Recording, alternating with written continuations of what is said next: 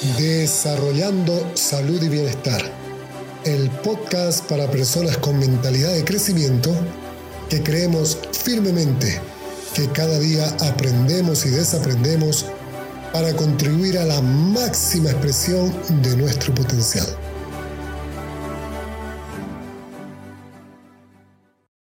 Hola, te doy la bienvenida al primer episodio de nuestro podcast. Para introducir a nuestro invitado Sebastián García, escucharemos parte de su canción Sigue subiendo.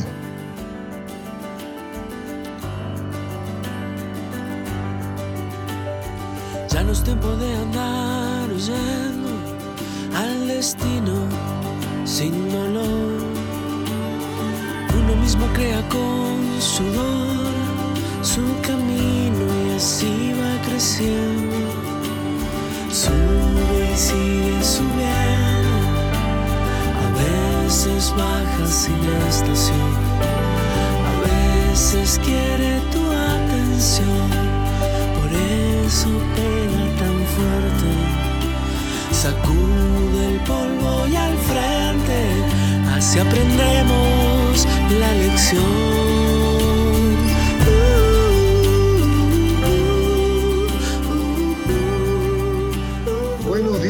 Buenas tardes, buenas noches. Empezamos con el episodio 1 de este podcast Desarrollando Salud y Bienestar, en este caso con nuestro invitado, nuestro padrino, como hemos mencionado ya, Sebastián García, Sebastián Marman.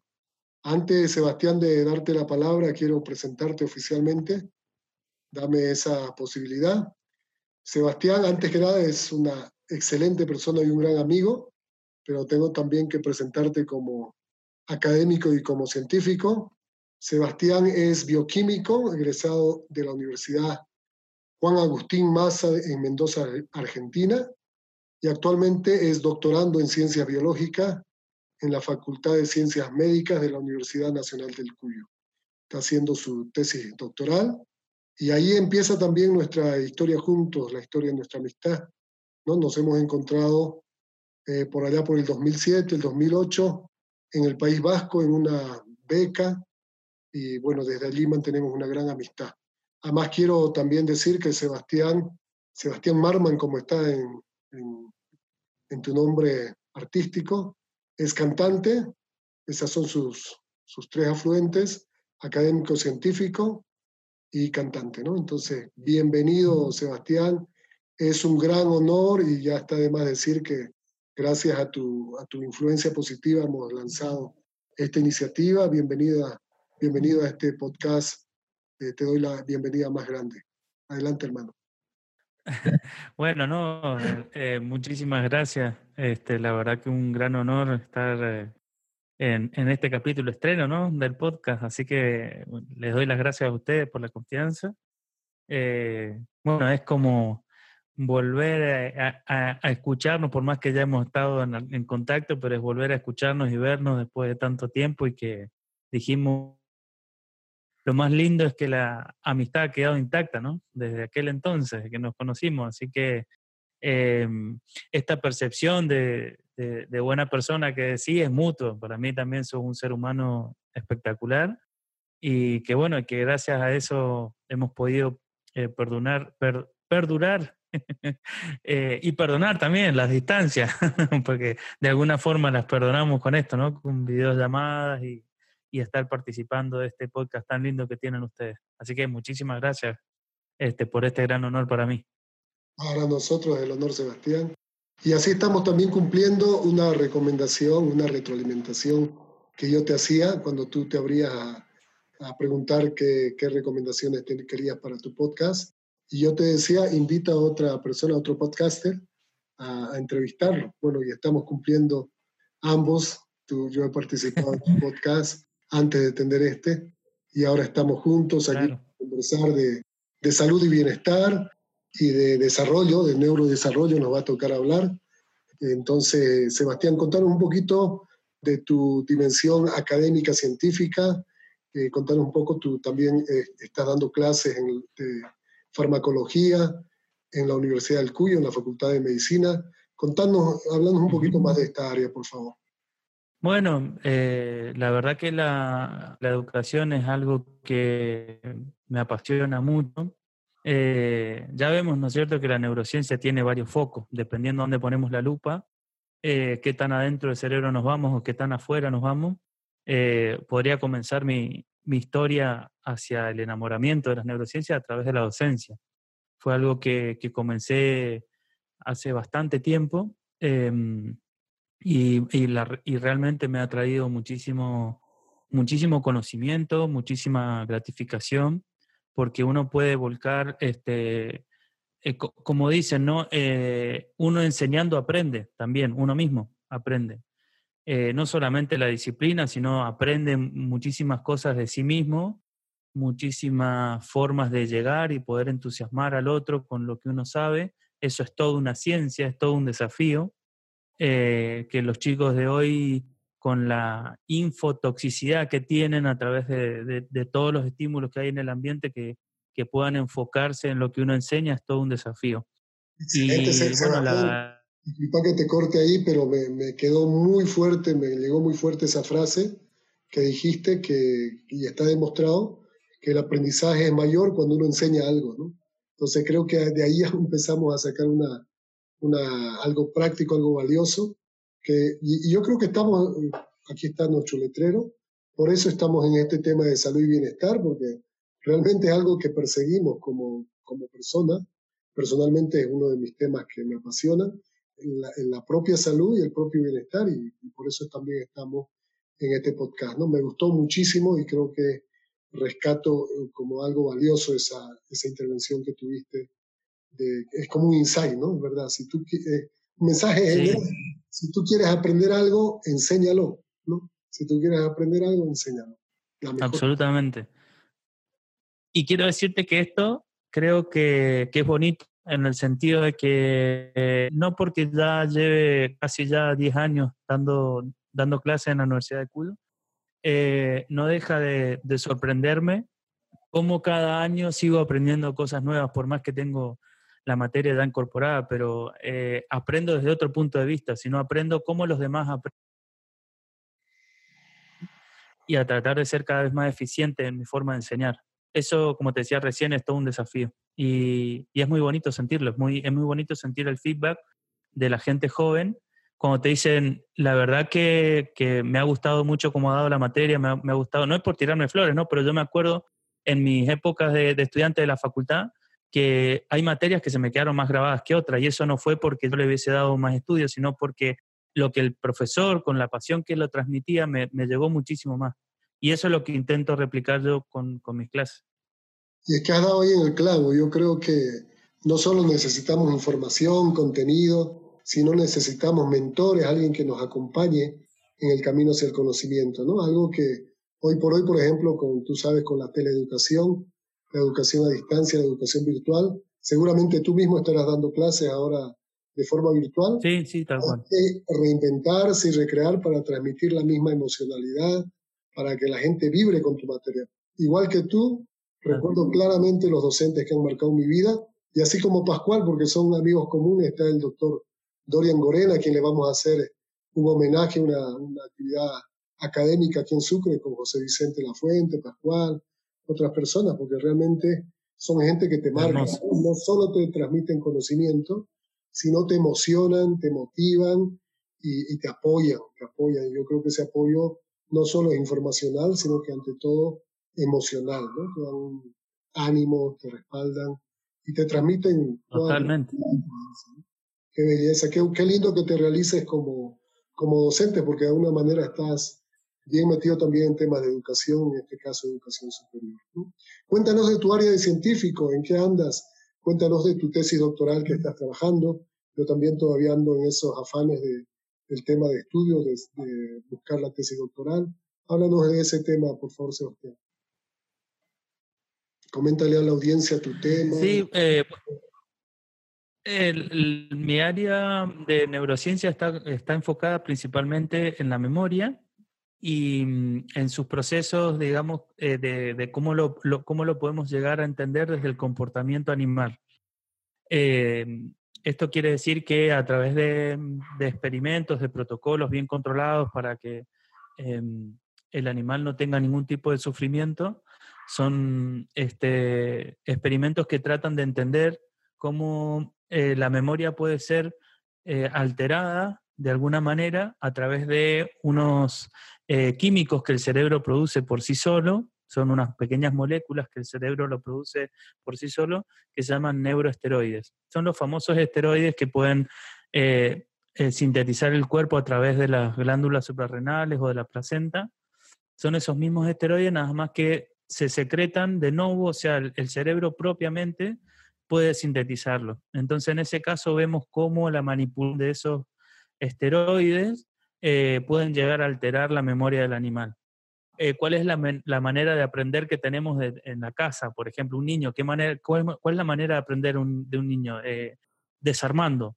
Entonces, cuando uno desarma, comprende qué es lo que puede, rompiendo, por decirlo de la, mejor manera, rompiendo algo, entiende cómo funciona. La ingeniería de inversa. Es al revés, ¿no es cierto? Claro, exacto, exactamente. Cómo se inventó algo. Desarmando una radio. Entonces entendí, es mucho más fácil estudiar la memoria produciendo, eh, si se quiere, alguna alteración, algún efecto perjudicial de la memoria, que el, camino inverso, o sea, cómo hacerlo para, al animal para que tenga mayor capacidad de memoria. O sea, entendiendo cómo yo la puedo perjudicar, conozco o puedo llegar a conocer el otro mecanismo de cómo la puedo aumentar. Todo, todo sirve para comprender el proceso completo. De eso se trata un poco mi, mi tesis doctoral. pero entonces estás en la neurociencia experimental como modelo animal. Eh, recuerdo que así nos conocimos también, yo aprendí de ti muchas técnicas, me alucino todavía con la esterotaxia, ¿no? Eh, técnicas bien interesantes que, que, tú me enseñaste para trabajar con animales, me, me, parece excelente.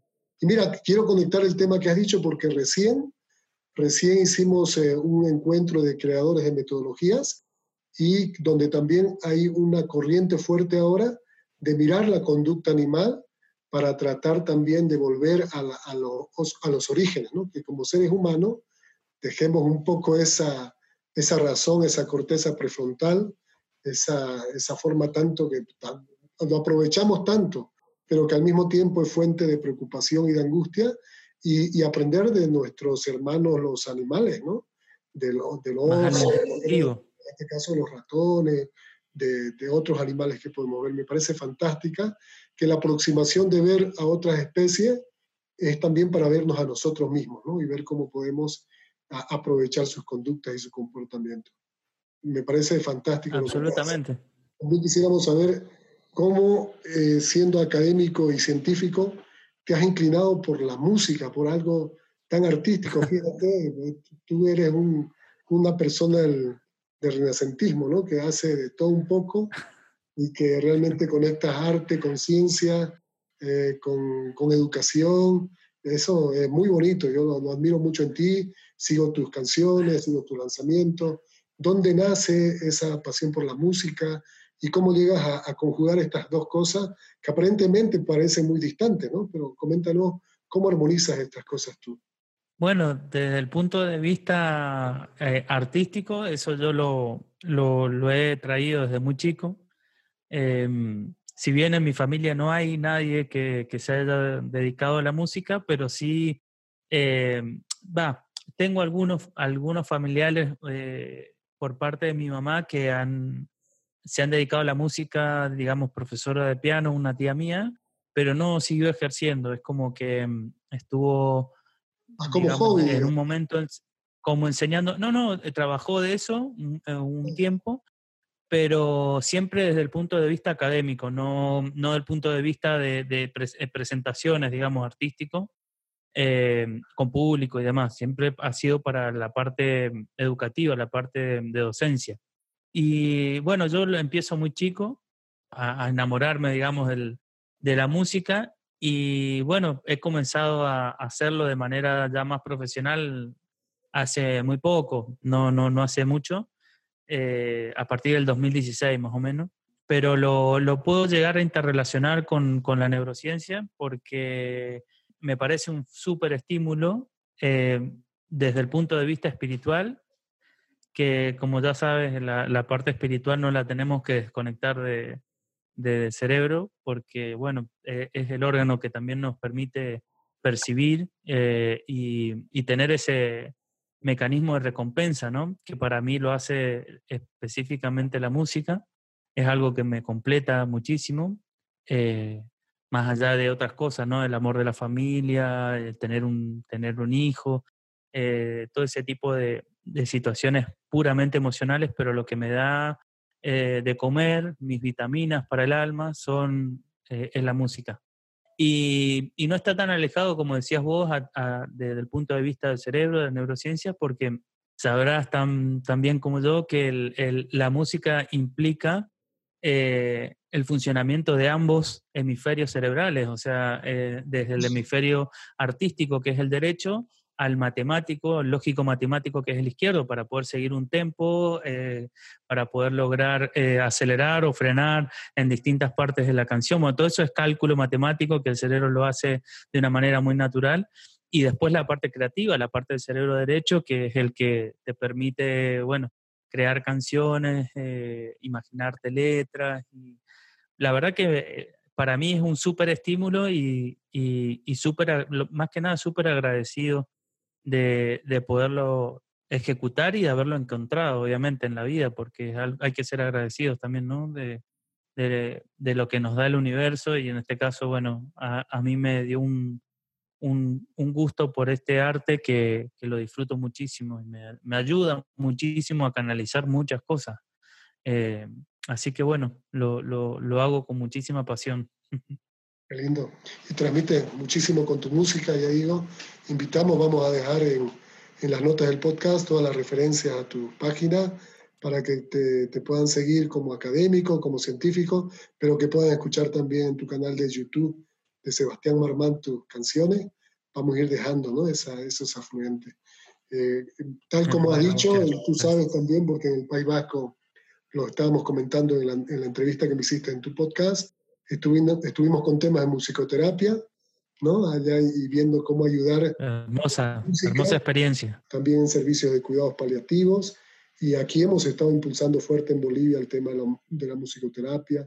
Fíjate qué importante, ¿no? A veces piensa uno que solo la, la, materia de matemáticas, lenguaje, inglés, son las troncales, las que no se debe descuidar, cuando a partir de estas otras materias como la educación física, pero más también como el conocimiento del cuerpo, y la, y la educación musical para desarrollar habilidades que están conectadas también con la industria creativa. Mira, porque eso también pienso yo, que seguramente tú tienes montón de formas de crear letras, canciones, y eso te inspira mucho para crear en el laboratorio, para crear en la investigación nuevas formas de abordar los problemas científicos. ¿no? Hoy por hoy que se hace urgente Lógico. formas nuevas de abordar, o sea, yo recuerdo siempre cuando estábamos en el País Vasco, hacíamos un estudio más bien de neurodesarrollo, ¿recuerdas? En entornos enriquecidos para ver vascularización. Era muy interesante, yo ese tema es para mi tesis también, en otro momento te lo comento, pero qué, qué importante es eh, hacer esa conexión. Y este mensaje para el público y la audiencia general del podcast, ¿no? Eh, ya digo, a veces no le damos tanto valor a disciplinas, a que alguien aprenda un instrumento, la guitarra que tú tocas también, y, que eso está conectado con su desarrollo integral, con su desarrollo integral de su persona, de su cerebro, y que va a conectar también con aprendizaje de otras habilidades, ¿no? Me parece, me parece genial. Quiero hacerte una pregunta, Sebastián, a nivel de, del foco de este, este podcast, que queremos preguntarle a las personas también, no solo esta dimensión más que se ve hacia afuera, la dimensión académica, científica, y como cantante, sino también eh, cómo haces tú para cuidar tu propia salud y cuidar tu propio bienestar. ¿Qué herramientas sigues? ¿Cuáles son tus hábitos? Cuéntanos, porque para estar en, tres cosas y correteando en la vida y seguramente haciendo home office, necesitas algunas herramientas instrumentos y eso es lo que queremos aproximar, la experiencia tuya a nuestra audiencia. Adelante. Eh, bueno, una de las cosas que a mí me, me permite mm, de alguna manera organizar los, los pensamientos es que mm, me sirve muchísimo, por ejemplo, caminar en la mañana. Eh, hacer ejercicio es algo que, que se sabe, que ya está súper demostrado a nivel científico, que nos ayuda a la, a la, poniéndome un poco más técnico, a la arborización de, de, las neuronas y eso fortalece la conexión. Es como, para eh, decirlo de una manera más coloquial, es como si a un árbol le salen cada vez más brotes y pueden captar la luz solar de otra manera. Eh, con el ejercicio uno logra eso, además de ser un ansiolítico natural, ¿no? Entonces eso a mí me sirve muchísimo, es una, es una de las actividades que, que disfruto muchísimo eh, y me ayuda mucho a la planificación de lo que voy a hacer en el día. Y doy fe, eh, doy fe de que sales a caminar en la mañana porque he visto ahí en tu Instagram fotos eh, muy temprano en la mañana con mucho frío y estás ahí dándole duro con mucha perseverancia. ¿Lo haces regularmente? ¿Lo haces todos los días? O, o, coméntanos así con confianza si tienes periodos de que, de que haces menos ejercicio. No, general, generalmente tengo, tengo el, o trato de tener la disciplina de salir todos los días. Por ahí eh, me ha complicado un poco en el cursado de farmacología que eh, algunos eh, horarios de la, de la, materia eran en la mañana. Y para poder hacer las dos cosas me tenía que levantar muy, muy temprano, pero tampoco quiero dejar restarle, que es otro de los hábitos que te puedo pasar, que también sirve mucho, tampoco dejar de lado las horas necesarias de sueño, porque esa es, esa es otra, eh, otra, otra herramienta que tengo para poder eh, decantar de alguna manera los, las ideas, los pensamientos, la creatividad.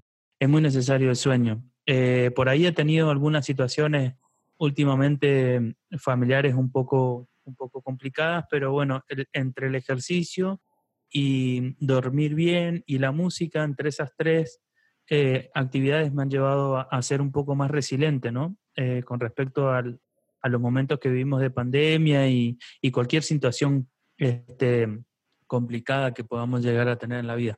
Pero eh, yo si tuviese que dar tres consejos, serían eso, hacer un poco de ejercicio, eh, tener buenas horas de sueño y principalmente hacer lo que nos gusta. Yo creo que no hay, no hay mejor regocijo para el alma y para, el, para nuestro cerebro que hacer lo que nos apasiona, hacer, hacer este, lo que sea, ¿no? Lo que sea que, que, nos apasione, pero hacerlo con gusto, hacerlo con, con mucha gratitud. Eh, eh, yo creo que es para esto que, que va dirigido el podcast, eh, la salud y el desarrollo, creo que, que, la mejor herramienta que podría transmitir es esa. Porque si uno hace las cosas con pasión, tiene mucho, mucho de, de, de este sistema de recompensa que conocemos de, a nivel cerebral y que nos hace sentir tan bien. Y si estoy bien yo, puedo estar bien con los demás y, y puedo estar en una comunidad totalmente equilibrada.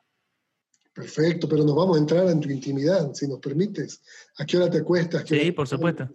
Los días ordinarios, el fin de semana. Comentan, esto de, esto de dormir creo que es importante, especialmente si nos van a escuchar eh, gente que está estudiando en la facultad, estudiantes, pero también profesionales, ¿no? Que a veces, especialmente en el área de la salud, descuidamos bastante. Gente que está en la clínica, en servicio de emergencia y por hoy haciendo un servicio tan fundamental, se descuida mucho el sueño. Cuéntanos así concretamente en tu caso, ¿a qué hora te vas a la cama? ¿A qué hora te despiertas? ¿Cuál es tu, ritmo? Como ya sabes, bueno, eh, y es común ya entre nosotros saber que leemos mucho sobre neurociencia, también eh, aprendo todo el tiempo, trato de aprender todo el tiempo, y eh, los, que, los estudiosos de, del sueño dicen que para poder tener una buena calidad de sueño hay que ser lo más regular posible entre la hora que te acuestas y la hora que te levantas. Mientras más regular sea ese ciclo, eh, mayor es nuestra calidad de sueño. Entonces el cerebro es como que se, se acomoda o se acostumbra al hábito de, de, acostarse siempre a la misma hora y levantarse siempre a la misma hora, en, en lo que se pueda. Obviamente si hay, si hay este, trabajos que son rotativos y que eh, algunas semanas estoy de mañana y otras estoy de tarde, eso un poco rompe el, ritmo circadiano y eso repercute ¿no? también en, la actividad cognitiva del cerebro. Pero bueno, eh, si es nuestro trabajo y es lo que nos da de comer, eh, hay que tratar de hacer que, que, impacte lo menos posible. O sea, si a mí me toca trabajar de noche, bueno, tratar de, que en el día poder descansar lo, que más que se pueda y tratar de reducir el estrés, porque si no el cerebro salta de un estrés al otro, digamos, desde que está en la noche trabajando al día de no poder descansar y eso es totalmente deleterio, es totalmente perjudicial para el área cognitiva que nosotros tenemos que, que cuidar, ¿no es cierto? Es la parte que nos hace más humanos. Yo por lo general me acuesto a las 10 de la noche y si contamos las 8 horas me levanto más o menos a las 7 de la mañana. Eh, no te voy a mentir, hay días que, que, no logro conciliar el sueño porque tenía un día muy agitado o porque eh, tengo alguna preocupación o lo que sea. Y lo que me ha resultado, otra vez, para hacer este, no sé, caer sobre lo mismo, eh, me acuesto y me pongo a escuchar música. Música obviamente muy relajada para poder, mm, aunque sea meditar en, en mi manera de meditar, me gustaría, es algo que tengo pendiente de conocer un poco más de meditación. Un poco, para eh, un poco. Claro, claro, claro, para poder este, serenar la cabeza y poder lograr el descanso. Para mí, dormir ocho horas es lo, esencial para que nuestro cerebro tenga, que mucha gente piensa que cuando dormimos el cerebro no está haciendo nada, y no, no, todo lo contrario, o sea, es en el momento en el que empieza a decantar todo lo que nos ha sucedido durante el día, adquirir el aprendizaje que ha sido fructífero, descartar el aprendizaje que no ha servido, o sea, aprender y desaprender, ¿no? Es en el momento en el que el cerebro puede trabajar tranquilo.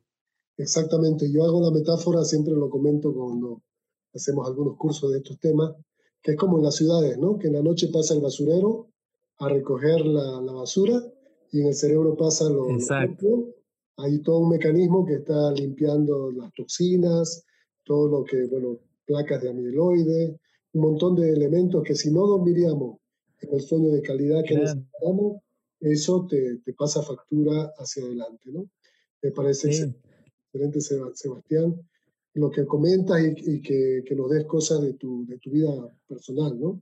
voy, a, voy a usar tu analogía con mis alumnos, me, me pareció fantástica. a mí me gusta porque es muy gráfica, ¿no? O sea, es, eh, hay el flujo retrógrado, pero pasa el basurero en la noche a limpiar la basura y es lo que pasa. Y bueno, y, y hablando de la memoria, que, que, es parte de tu estudio, se fija la memoria y como has dicho, se consolida lo que aprendemos y también se elimina lo que es innecesario, ¿no? Súper fundamental. Exacto. Lindo Sebastián, gracias por compartir tu, tus conocimientos y, tu, ante todo tu experiencia. Porque yo digo, o sea, hay, hay muchas cosas, hay mucho conocimiento en la red. Yo con mis hijos a veces ellos googlean antes de preguntar, ¿no? O confirman si uno le da alguna, algún dato, claro. confirma con el Google, va a su fuente. Eh, en cambio, la experiencia personal, cómo llevar los hábitos, eso es muy, muy propio de cada persona, ¿no? De cómo va solucionando estos grandes temas, ¿no?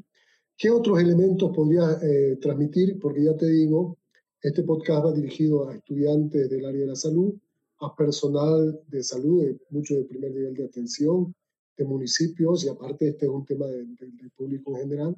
¿Qué, recomendaría, ¿Qué recomendación más daría en estos tiempos de cuarentena para cuidar la salud eh, y también haciendo énfasis en la salud emocional, la salud mental.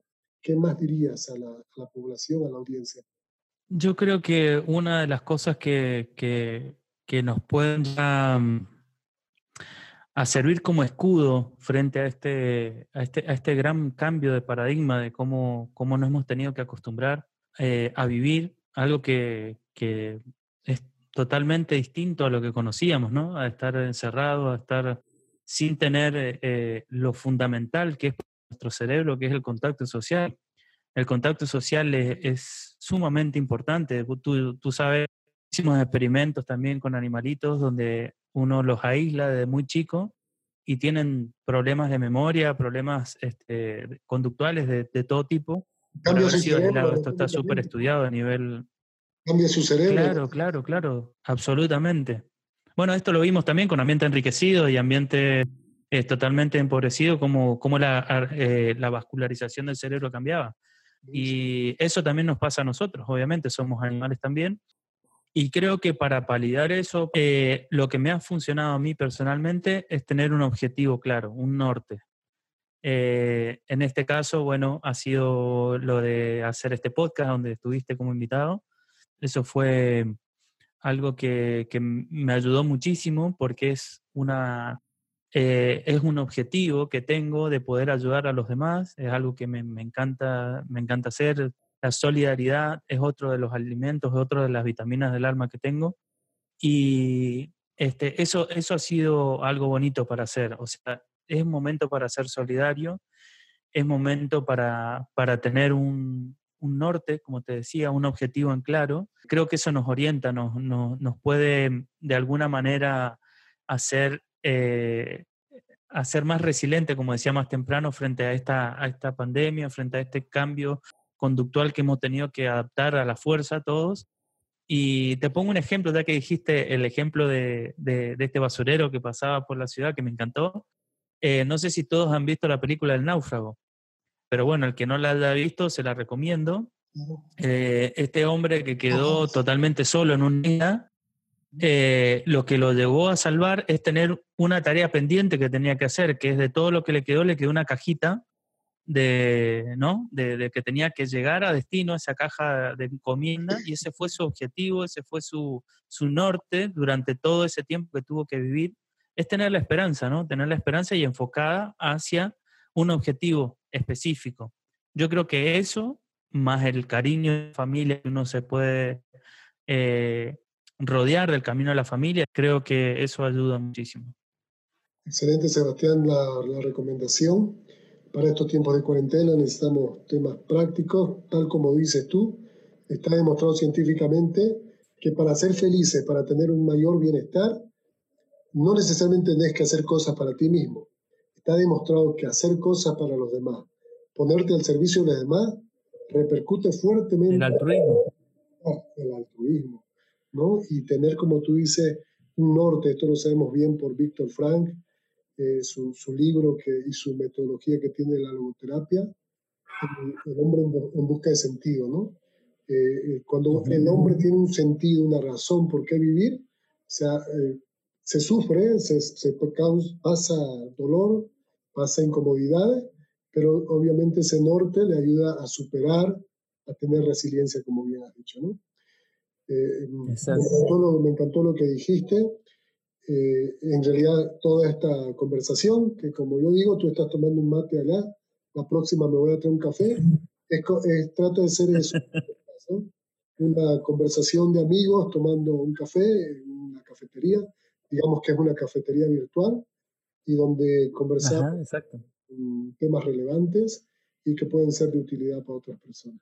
Yo te agradezco de corazón, te vuelvo a nombrar públicamente padrino de este podcast porque ha sido bajo tu incentivo, bajo tu, mejor dicho, bajo tu inspiración, esa es la palabra, que hemos, nos hemos lanzado. Muchas gracias. Me gustaría tenerte como docente de farmacología porque seguramente tus alumnos disfrutan mucho tus clases.